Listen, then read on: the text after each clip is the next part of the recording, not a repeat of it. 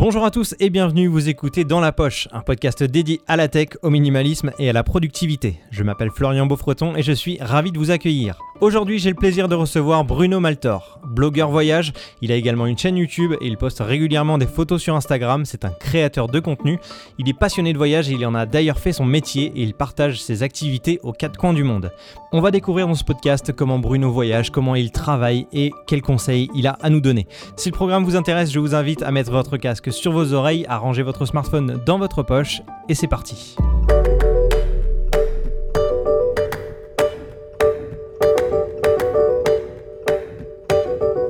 Salut Bruno, comment ça va? Bah écoute, très bien et toi? Ça va très bien, merci, merci d'avoir accepté l'invitation.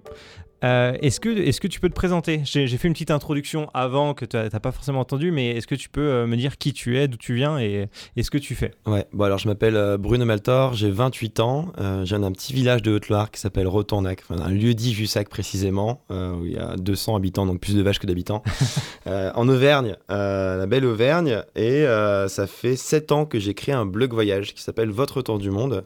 À l'époque, j'étais étudiant, je faisais un stage de web marketing à Shanghai, donc j'apprenais plein de choses utiles sur comment être bien référencé sur Google et tout. Même si ça paraît évident aujourd'hui, à l'époque, il y a 7 ans, c'était les dinosaures sur Internet tu vois, qui savaient faire ça. Et je me suis dit, bah, tu sais quoi, j'ai une passion qui est le voyage depuis tout petit. Hein. et euh, j'ai des compétences qui sont le référencement, le web marketing. Pourquoi je ferais pas un projet perso qui me ferait kiffer par rapport à ça? Et c'est comme ça que mon blog était né. Donc, votre du monde.com, qui existe toujours, hein, parce qu'il y a 3 millions de visiteurs uniques par an, ce qui est pas dégueu pour un blog voyage. Euh, et, du coup, après, moi, j'ai grandi avec Internet. Je voulais quand même bien faire les choses. J'étais étudiant, donc j'avais euh, à cœur d'avoir une petite ligne sur mon CV en plus, si possible, quoi. Et euh, j'ai grandi avec Internet, donc j'ai j'ai été sur Facebook d'abord, après je suis arrivé, tu vois, sur YouTube tout doucement, sur Twitter, à l'époque c'était huge Twitter encore, c'était les deux concurrents, c'était Facebook et Twitter.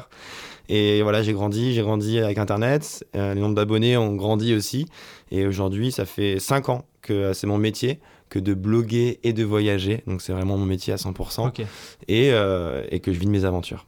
Cool. Donc, t'as pas que ton blog, t'as YouTube, t'as Instagram, t'as Twitter et tous ces trucs-là. Ouais, qui, qui, te permettent de vivre. Je mettrai d'ailleurs, euh, j'en parle maintenant, je mettrai tes liens en description pour que tout le monde puisse aller voir ton, ton travail. Pour qu'on puisse me juger tranquillement. exactement. euh, du coup, tu fais partie, on va dire, de cette génération où on, on dit qu'il y a beaucoup de digital nomades avec un bon accent français. euh, tu te considères digital nomade? Ça consiste en quoi exactement? En fait, digital nomade, je suis totalement digital nomade euh, parce que jusqu'à il y a trois jours, je vivais encore à Lisbonne.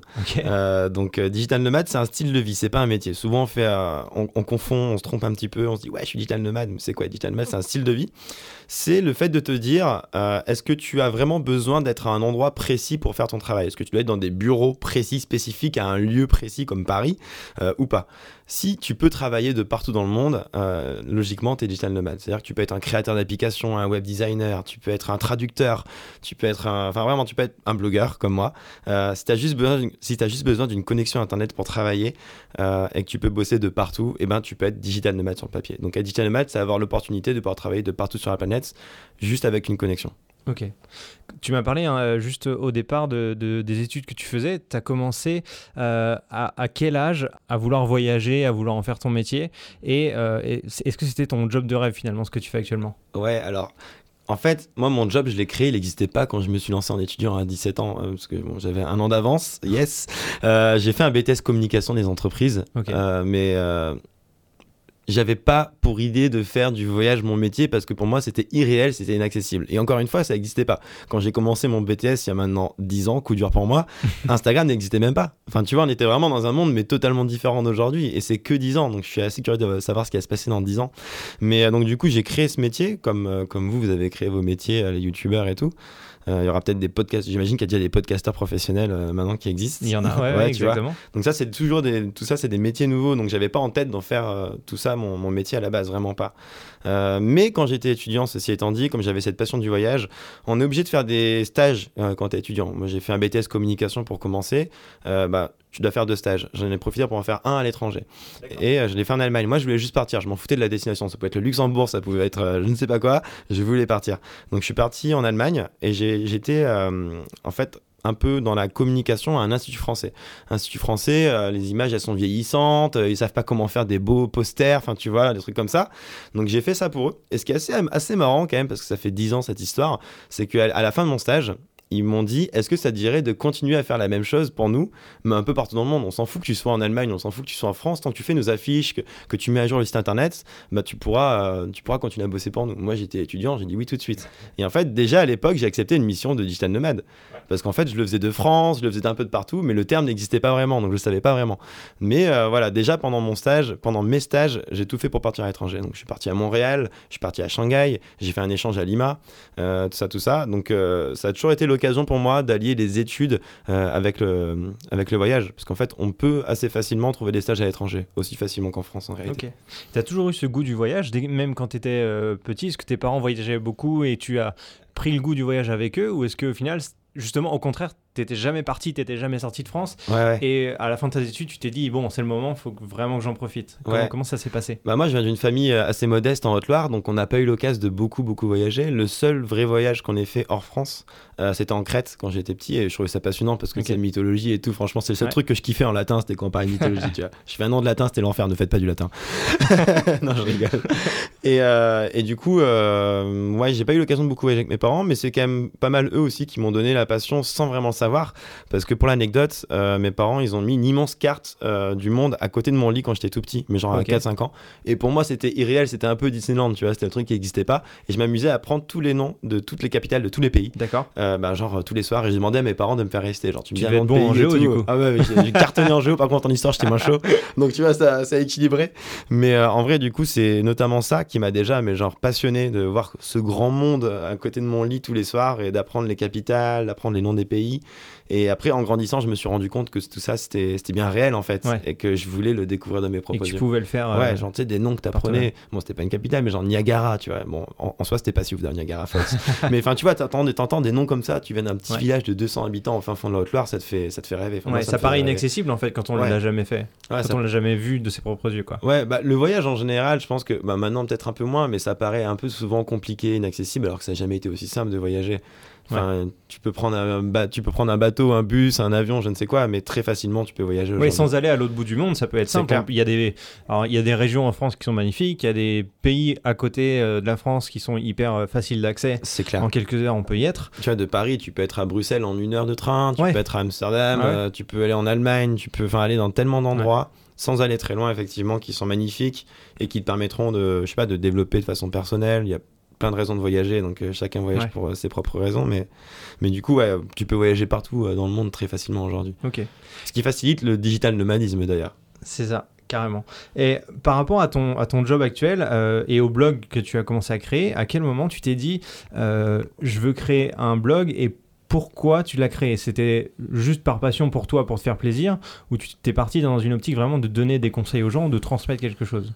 Ouais, il y a un peu des deux en fait. Il y avait le côté genre, euh, franchement, ça me ferait kiffer d'utiliser mes compétences que j'apprenais au quotidien pour un projet perso. Donc, c'était un peu le côté pro, genre, bah vas-y, euh, j'apprends plein de trucs, mais est-ce que je peux pas en faire un projet et voir ce que ça donne?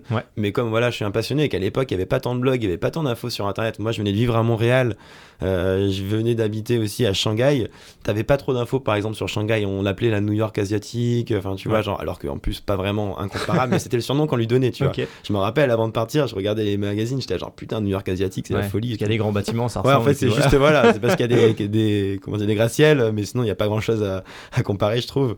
Donc voilà, je me suis dit, il y avait pas mal d'infos à donner. Donc euh, il y avait le côté aussi passion qui, qui rentre en compte. De toute façon, tu es obligé, je pense que tous les gens que tu as interviewés déjà, qui vivent de leur passion, bah, ils te le disent. Si t'es pas passionné euh, par ce que tu fais, franchement, très vite t'abandonnes. Moi, ça fait 7 ans que je fais ça. Je pense qu'après 3 euh, mois déjà, t'en as arrêté si c'était pas ton, ton kiff, quoi. Ouais, c'est clair. Et euh, les vidéos, ça arrivé plus tard. Tu as, as, commencé à faire des articles sur ton blog, mais les vidéos, ça arrivé à, quel moment? Euh, C'est arrivé. Alors, du coup, mon blog est né en 2012. Je pense que mes premières vidéos, c'était en 2014 environ. Ok. Donc, j'ai toujours kiffé la, la, vidéo parce que j'ai fait une asso audiovisuelle quand j'étais dans mon école de commerce qui s'appelle Romaine. Maintenant, c'est Cage Marseille. Euh, donc, du coup, euh, ça arrivait un peu plus tard mais parce que enfin en fait enfin quand t'as trop de trucs à faire tu peux pas tout faire. Faut savoir faire des choix. Donc euh, ma première vidéo c'était une vidéo que j'ai fait à Montréal euh, en hiver qui dure 2-3 minutes. J'avais repris la pub de Nikon. Je sais pas si tu vois. Oui. Je euh, suis ouais exactement Et elle avait bien marché, hein. je crois qu'elle a fait quelques centaines de milliers de vues sur YouTube. c'était déjà, c'était pas mal à l'époque. et, et, du coup, c'est vrai qu'après j'ai évolué avec aussi mon, mon, style. Par exemple, je trouve qu'aujourd'hui, euh, les formats best-of où tu as juste des belles images pendant 2-3 minutes, c'est moins intéressant parce que tu as tellement de belles vidéos qui ressortent que, bah, je sais pas, si t'ajoutes pas une touche d'humain, selon moi, ça perd un peu de son sens. Je dis pas que c'est inutile, hein. il y a plein de gens qui mettent des claques comme Sam Colder, évidemment, je ne sais quoi, mais voilà, pour arriver à son niveau, vas-y, good luck déjà. Et voilà, il y a beaucoup de belles vidéos avec uniquement des belles images, donc je trouve qu'en termes d'histoire à raconter, c'est plus cool de faire du vlog. Alors moi, je fais du vlog un peu à ma sauce et tout, mais je trouve ça cool, tu vois, de, de prendre la parole. Après, ça prend du temps aussi d'arriver à être à l'aise. Bien sûr. Tu vois, genre, on en bah, parlera rarement de ce sujet-là, mais moi, tu vois, quand je suis encore dans la rue aujourd'hui et que tout le monde te fixe, euh, notamment en France, je sais pas, les gens arrêtent de fixer les gens. Paradoxalement, c'est plus simple à l'étranger parce que tu, même s'il y a des Français que tu croises, psychologiquement, t'es plus tranquille. C'est mieux. on te comprend moins, t'es dans, dans un mood différent et du coup, euh, c'est pas comme si t'étais dans les rues de Paris ou je sais pas où tout en France. Monde te regarde. Moi, je suis pas capable à Paris. Tu vois, franchement, j'ai fait un vlog à Paris qui a bien cartonné en plus. Enfin, pour moi, hein, pour ma chaîne, j'ai 115 000 abonnés, donc euh, remettons les choses dans le contexte. Mais genre, je crois qu'elle a fait 200 000 vues en 2-3 mois. Euh, une chaîne sur 10 euh, spots insolites à Paris et tout, qui est, des spots que je me suis fait chier à trouver qui sont pas mal pour la plupart, j'espère. Mais ouais, dès que j'étais dans la rue et que tout le monde te fixait, franchement, j'étais trop mal. À un moment, j'ai dû, euh, j'ai dû vloguer rue de Rivoli, j'étais en PLS, quoi. J'étais genre, putain, tout le monde te fixe et tout, là. Vas-y, dépêche-toi, dis la bonne phrase, là, vas-y, fais-le bien, s'il te plaît, parce que j'ai pas envie de la faire 20 fois, celle-là. Donc, ouais, j'ai grandi un petit peu avec tout ça. J'ai commencé avec juste du best-of, de, voilà, des formats 2-3 minutes. J'avais acheté un drone assez tôt, par exemple, j'étais un des premiers à avoir un Phantom 3. Donc, quand je suis allé en Nouvelle-Calédonie, que j'ai droné, ma vidéo elle a fait un million de vues et tout, ça avait, ça avait bien cartonné. Mais après ce format il m'a un peu lassé, je trouve, personnellement. Donc je me suis dit, vas-y, je vais essayer de me mettre au vlog. Et ça c'était grâce au fait que j'avais déjà fait des stories sur Snapchat à l'époque, ça fait 4-5 ans. Ok. Euh, c'était tout nouveau aussi ce format, donc je pense que ça m'a permis d'être déjà un peu plus à l'aise à l'idée de parler, tu vois, à ma communauté et tout et tout. Mais je pense qu'on n'en parle pas souvent, mais le fait de vlogger, c'est pas, pas toujours facile. C'est pas simple, faut vraiment, faut vraiment essayer au moins une fois pour se rendre compte à quel ça peut être compliqué. Et ça, ça, demande du temps pour être à l'aise en effet. Tu as commencé à parler un peu de matériel. Euh, quand on est digital nomade justement, mhm. Qu'est-ce qu'on emmène avec soi en voyage Là, tu as parlé d'un drone, d'un Phantom 3, c'est quand même pas forcément le plus compact comme, moi, j'ai euh, commencé, matos. J'étais une tortue ninja. Hein. ouais, c'est clair. Mais ouais, en fait, tu mets euh, le doigt sur le bon point. C'est en fait, faut arriver à avoir le meilleur matos, mais dans le moins de place possible. Moi, j'ai commencé avec un Ronin M.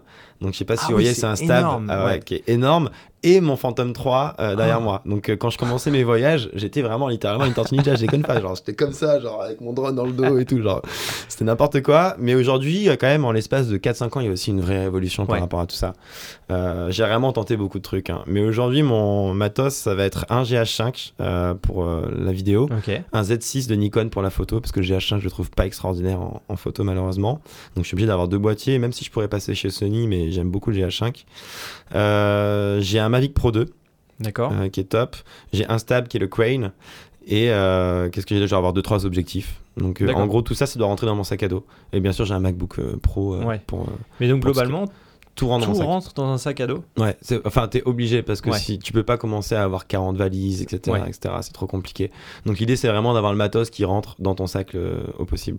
Donc j'ai aussi un petit micro et tout et tout, mais tu vois, genre ça doit rentrer dans un sac à dos. Euh, et du coup, à côté de ça, ben, en général, j'ai soit, selon le type de voyage, un autre euh, vrai gros backpack pour mes affaires, soit une valise si je me balade pas trop loin, ça me dérange pas d'avoir des valises. D'accord. Et euh, maintenant, est-ce que tu, on va dire que tu t'es professionnalisé Ouais. Est-ce que tu bosses toujours tout seul pour faire euh, tes vidéos, tes articles, tes photos Instagram ou est-ce que tu as quelqu'un avec toi qui t'accompagne pour t'aider dans cette tâche? Alors moi euh, j'ai recruté un pote il y a déjà trois ans. Euh, qui s'appelle Clem, qu'on voit d'ailleurs des fois dans mes vidéos, si vous regardez par exemple à Singapour ou, ou je ne sais où. Hein, il bosse avec moi depuis trois ans et son rôle il a pas mal évolué à Clem parce qu'au début il m'aidait. d'ailleurs la façon dont j'ai recruté est assez marrante. Commençons par le commencement. C'était le soir de mes 25 ans. J'avais un, j'avais invité quelques potes euh, dans un bar à Paris et tout, parce que j'étais de passage à Paris. Ça commence toujours bien les histoires dans un bar. ouais, ça commence toujours bien. Ça dépend de l'heure après, mais euh, là, ça là commence plutôt bien. Donc on est dans ce bar, on change de bar, on a bu deux trois bières et tout, et je dis à mon pote Clem dans la rue, mec, putain en ce moment je bosse 90 heures par semaine, j'en peux plus. Je pense qu'il va falloir que je recrute un de ces quatre. On s'est arrêté, il m'a regardé, il m'a fait bah vas-y. Je fais quoi Vas-y? Il me fait bah recrute-moi, je quitte mon taf et recrute-moi, tu vois. Et ah du coup, euh, j'ai dit OK. c'est comme ça que ça s'est passé. Donc je savais pas vraiment ce que Clément allait pouvoir faire pour moi et tout, mais euh, c'est comme ça que ça s'est passé à l'époque. Donc à la base, il m'a, il m'a rejoint pour m'aider sur le blog. Euh, plus. Donc euh, il était vraiment sur euh, création de contenu, d'articles, revoir le référencement, ce genre de choses. Et après, ben, son job, il a évolué avec moi. Parce que de toute façon, le métier de blogueur, il est tellement atypique que tu fais pas qu'un seul truc, tu fais Ouais. plein de trucs. Moi, j'ai commencé par les articles, mais après, j'ai commencé à faire de la photo. Au début, j'étais dégueulasse en photo. Aujourd'hui, je suis peut-être un, un peu mieux. Enfin, tu vois, genre, t'évolues de façon permanente, t'apprends plein de choses. Et aujourd'hui, depuis un an, Clem, il m'accompagne très souvent, euh, un peu partout autour du monde, pour créer des choses euh, ensemble. Donc ça va être notamment pour m'aider sur la vidéo, parce que ben, moi qui drone, c'est moi qui utilise toujours le drone, bah, je peux pas et droner et faire des rushs, OGH, etc. Donc euh, on divise un peu, tu vois, les, Ouais, les vous étapes. répartissez les tâches, ouais. Par exemple, aussi pareil, quand je fais un facecam euh, dans la rue, euh, ben, lui c'est cool qu'il euh, filme quelques b-roll en même temps euh, avec son GH. Du coup, on a deux GH en fait. Ok. Clem, il a aussi un GH D'accord. pour pouvoir rester sur la même, euh, le même boîtier. en termes de technique vidéo, justement, tu as appris tout seul, tu as, tu as suivi des formations, tu as regardé des vidéos sur YouTube pour apprendre? Comment tu t'es débrouillé? Toujours tout appris tout seul, tout comme Clem d'ailleurs. On, Ouais. on apprend tout sur Internet. Enfin, je trouve qu'aujourd'hui, on a un formidable outil qui te permet d'apprendre toujours. Moi, j'ai carrément pas appris euh, tout ce que je sais faire aujourd'hui pendant mes études en réalité. Bien entendu, tu as quelques petits trucs qui vont te servir, mais 90% de ce que je fais au quotidien, de ce que je applique au quotidien de, de mon taf, je l'ai appris sur le tas. Et je pense que c'est le cas pour beaucoup de, beaucoup de monde. hein, De plus en plus, bien sûr, avec Ouais. tout ce qu'on a sur Internet, c'est cool. Ouais. Est-ce que euh, est-ce qu'on garde le plaisir de, de voyager, même quand c'est son travail, et que euh, et, et qu'on se dit qu'on doit créer du contenu euh, quand on va à un endroit euh, donné, Ouais. ou est-ce que au final on, on devient un peu, alors pas pas blasé, mais Ouais, est-ce que ça perd un peu de, de son charme? Ouais, bah, faut quand même.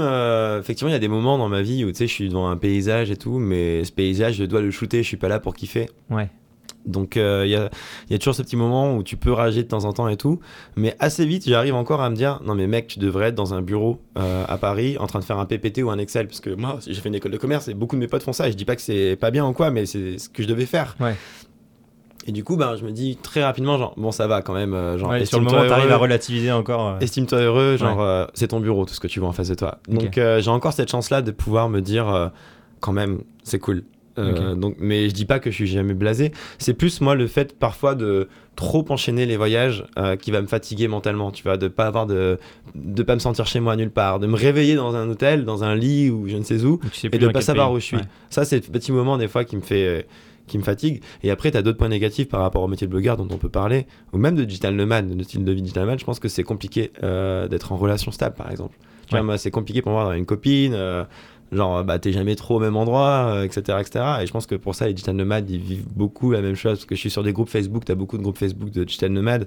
Et la plupart, euh, tu vois, il y a souvent des mèmes qui ressortent ou quoi. Genre, euh, c'est assez marrant sur euh, être en relation quand t'es Ouais. digital nomade, c'est quand même Ou alors il faut que le- les deux personnes dans le couple soient Digital digital nomades et, et puis, puissent pardon, se, se suivre ou faire le même travail. Quoi. Ouais, alors moi, me concernant, ce serait quand même compliqué parce que quand je voyage, je voyage. en fait, ce que je conseille aux digital nomades, c'est de prendre leur temps. C'est pas de faire, ouais, je vais faire Prague deux jours, après je vais Budapest trois jours. Non, tu vas te griller après deux mois si tu fais ça. Mm. Quand t'es digital nomade, quand t'es digital nomade, installe-toi à Prague deux trois mois, installe-toi à Budapest ensuite, mais prends le temps de vraiment profiter. Moi, ce que je fais, je fais un peu de ça, mais je fais aussi quand même des voyages où je pars euh, deux semaines à la Réunion. Mais quand je suis deux semaines à la Réunion, c'est pas me poser, pas pour me poser sur mon ordi et bosser à distance, c'est pour aller explorer et pour grimper des volcans euh, si je me suis pas fait trop mal à la cuisse ou je ne sais quoi, tu vois. Mais genre, euh, donc il y a pas mal de euh, différenciation entre ouais, mon métier de blogueur et, euh, et le simple digital nomade qui lui peut se poser vraiment quand il veut, où il veut, partout où il veut, quoi. Ok. Et euh, il y, a- il y a un voyage du coup que tu as, on va dire, regretté, enfin, où tu t'es dit, j'aurais dû plus prendre le temps et plus Mhm. apprécier le moment plutôt que de, de, de faire que de filmer ou que de faire des photos. Ouais, il y a plein de voyages où tu, peux, tu te dirais, euh, faut que je prenne plus le temps, mais euh, de là à ce que je le regrette, il n'y a, il y a jamais eu trop de regrets. T'arrives quand même à toujours Ouais, ouais. apprécier le moment. Ouais, non, je pense quand même. Je pense quand même que j'ai le bon équilibre. Après, moi, en fait, si tu veux, je suis parti au Guatemala il y a 3-4 mois environ, en mars. Et euh, je l'ai fait pour le kiff. J'avais aucun partenaire, aucun sponsor. Je faisais vraiment ça euh, pour moi. Et j'aurais très bien pu tout couper pendant 2-3 semaines. Mais franchement, j'avais ce besoin et cette envie de partager. Moi, j'ai grandi avec Internet et tout. J'adore cet outil.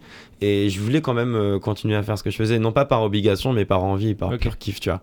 Donc, euh, ouais, du coup, je pense que ça fait partie de moi aujourd'hui.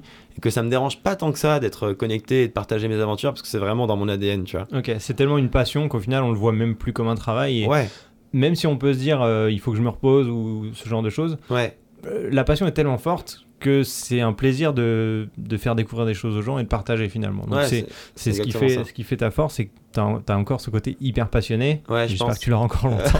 Mais, euh, mais ça, c'est vraiment, c'est vraiment cool. Euh, Est-ce que quand tu as besoin de te reposer et que, tu, et que tu, tu veux faire une pause, comment ça se passe? Tu pars en vacances? Tu pars, tu pars à l'étranger? Tu pars, à, tu pars à la plage, on va dire? Ou est-ce que tu restes chez toi?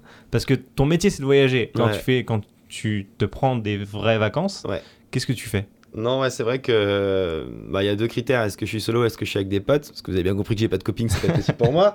Euh, ceci n'est pas une annonce. Euh, par exemple, il y a quand même le cas où je vais partir avec mes potes quelque part. Euh, mais du coup, on voyage de façon beaucoup plus chill. Tu vois. Je Ouais. commence à arriver à un âge où j'aime les jeux de société, les gars. Donc ça devient Oh chaud. je commence à kiffer les jeux de société. Donc on se fait des jeux de société tranquille et tout. Donc tu vois, j'étais à Lisbonne il y a quelques jours avec mes potes et c'était super cool. Mais c'est vrai que quand même, quand je suis pas en voyage, je vais essayer de me poser et du coup de me reposer. Euh, donc euh, ouais, parce que n'empêche, entre le décalage horaire, entre tu vois toutes tes missions, tu reviens, t'es fracasse parce que moi j'aime me lever tôt et me coucher tard quand je voyage. Ouais, tu profites vois, des golden hour Ouais, exactement. ouais. Donc je peux te dire que les golden parfois elles sont à 5h du mat. Bah ouais. Et faut faire ta randonnée pendant 4 heures pour arriver au spot que tu voulais, bah ouais, tu reviens, t'es quand même fatigué comme jamais. Donc euh, ouais, quand je reviens, souvent j'aime bien me poser et juste bah, profiter de mes proches, de mes potes que j'ai pas eu l'occasion de beaucoup voir parce que j'ai beaucoup voyagé, tu vois. Ok. Est-ce qu'il y a un voyage que tu as, que as préféré et dont le, le résultat que, donc, en vidéo ou en photo euh, dont tu es le plus fier? Ouais. Je pense que c'est parce que c'est un des meilleurs moments de ma vie, mais euh, je suis allé au Guatemala il y a 3-4 mois. En fait, c'était assez marrant déjà parce que c'est mes abonnés qui ont choisi sur Instagram où est-ce que. D'accord, ok. Moi, j'étais en mode, j'ai 10 pays que je veux visiter dans ma vie, comme Oman, la Jordanie, euh, j'avais mis quoi Iran, j'avais mis, euh, enfin, plein de pays, 10 pays, qui s'affrontaient les uns les autres euh, avec les, les sondages. Et les gens étaient au taquet, tu vois. Moi, par exemple, je fais 30-35 000 vues sur mes stories sur Instagram. Je pense qu'il y avait vraiment bah, 30-35 000 votes à chaque truc parce Ah que oui, les gens, ils ils, étaient étaient, au taquet, et ils voulaient savoir où je pars et tout et tout, tu vois. Donc, euh, c'est le Guatemala qui l'avait emporté. Je pensais pas du tout qu'il allait gagner. Et en fait, là-bas, il y a un volcan qui est en éruption qui s'appelle El Fuego, qui est à 4000 mètres Il d'altitude. porte bien son nom. Ouais, El Fuego, il porte très bien son nom. En plus, c'est un volcan explosif. Donc, euh, contrairement à la Réunion d'où je reviens, où euh, c'est pas ça, donc c'est plus la lave qui va couler à la Réunion. Là, c'est vraiment, ça explose tout le temps, toutes les 10 minutes et tout. Et, euh, et j'ai fait une expédition pour aller justement juste en face de ce volcan et pouvoir l'admirer toute une nuit. Et il y a une T'as fait vidéo, une photo de ouf d'ailleurs. Ouais, je bah, je l'ai c'est vu. c'est mon fond d'écran actuellement. Ouais, je vous laisserai le lien de cette photo en description, elle est vraiment incroyable. Ouais, bah, c'était un moment le plus fou de ma vie. Donc en fait, cette expérience et tout et tout, ça, ça a été malade. Et c'est peut-être pas ma plus belle vidéo. Enfin, tu vois, genre, euh, il y a plein de petites choses qui sont pas parfaites sur cette Ouais. vidéo. Mais l'histoire que je raconte et l'expédition que j'ai personnellement vécue, c'était fou parce qu'en fait, si tu veux, quand on est arrivé à 4008, euh, à 3008, parce qu'on devait aller à 4000, euh, c'était le camp de base. Et là, ça s'est couvert fois 1000. On voyait plus rien autour de nous et tout. Mais on s'est dit, vas-y, on va quand même monter, on le tente. Donc on avait plus que 200 mètres à faire. Mais 200 mètres à grimper sur un volcan, je peux te dire que c'est de la lave décomposée, que tu fais un pas, tu descends de 5 mètres, c'est n'importe quoi. Donc on a galéré, on était vraiment au fin fond de, de la brume et tout. Et là, au dernier moment, lors du coucher de soleil, il y a tout qui s'est enlevé autour de nous. Et là, on a vu le volcan en éruption face à nous, tu vois. Et là, c'était, j'en ai chialé, mais genre euh, 10 minutes. Et ce moment-là, dans la vidéo, je trouve qu'il est assez puissant et tout, parce que tu le ressens. Et, euh, et d'ailleurs, je pourrais encore en pleurer là tout de suite. Mais c'était un moment très fort. Et du coup, euh, je pense que de toute façon, les vidéos qui marchent le mieux, c'est celles où tu es le plus, euh, tu vois, dans ton truc, Ouais. dans ton aventure. Et dans le voyage, ouais, c'est ce qui manque parfois aux vidéos, même dans les miennes, tu vois, c'est que on veut plus raconter des fun facts, dire ah ça c'est beau et tout, mais peut-être qu'aujourd'hui on est plus dans un truc où tu veux vivre des expériences. Et cette vidéo, je l'aime beaucoup pour ça en fait, parce que c'est une expérience que j'ai vécue et que je la raconte avec le cœur et euh, je trouve qu'elle est très cool. Ouais. Parfois, peut-être le défaut de certaines vidéos, c'est qu'on veut trop que ce soit parfait. Ouais. Et au, mo- au moment où on déclenche la caméra, on s'est concentré et on, on- on donne une image un peu, pas fausse, mais Ouais, un ouais. peu surfaite. Ouais. Euh, alors que des fois, les meilleurs moments, c'est quand on n'est pas prêt à filmer, mais qu'on on donne vraiment son vrai ressenti. Quoi. C'est marrant parce que du coup, euh, moi mes vlogs, en fait à la base mes vlogs c'était fait, ils étaient faits pour Facebook parce que j'ai 200 000 abonnés sur Facebook. Tandis que sur ah YouTube ça a grimpé il y a, pas si longtemps, tu vois. Et Facebook, on n'est pas sur le même format que YouTube, on est sur du 5-6 minutes grand max parce que ben voilà, les gens ils voient 7 minutes, mon dieu, c'est trop, tu vois, c'est pas le même délire que YouTube. Et encore YouTube, ça a changé, je trouve, il y a pas si longtemps les mentalités par rapport au watch Ouais. time, tu vois. Euh, et en fait, quand je faisais sur Facebook, j'avais 5-6 minutes pour présenter une destination, un pays, bah ouais, je survolais le truc, j'étais en mode fun fact, ok, je fais ça et tout, mais je laissais pas la place, effectivement, au moment un peu raw, tu vois, j'appelle ça les moments raw, Ouais. moi, genre, euh, les moments un peu genre naturels où tu prends ta cam, c'était pas forcément prévu, tu vas raconter ton truc qui était pas du tout prévu dans ton parce que tu as quand même un petit script que tu que as en tête, bah ouais, mais tu vas quand même prendre ta cam pour raconter ça ou quoi. Et du coup, dans cette vidéo-là, il y a beaucoup de moments où j'ai juste pris la cam, je l'ai allumé et j'ai dit vas-y, je vais dire ce que j'ai à dire et puis on verra si je le garde ou pas du tout à la fin, mais au moins j'aurais raconté plein de trucs. Et j'essaye de plus en plus parce que j'ai plus de temps maintenant que je suis sur YouTube, j'ai une belle communauté sur YouTube, on est 115 000, je trouve ça cool. Dans le voyage, il n'y en a pas beaucoup de. En fait, il y a personne qui a un million sur, sur, YouTube qui est dans le domaine du voyage. en, en, France, En France, ouais. Donc euh, du coup, euh, c'est cool, tu vois je crois que le maximum, c'est quoi? Ouais, C'est 150 000, pas plus. Ok, donc t'es dans les top, euh, ouais, ouais, on top est influenceurs voyage. sur YouTube, ouais, c'est pas mal.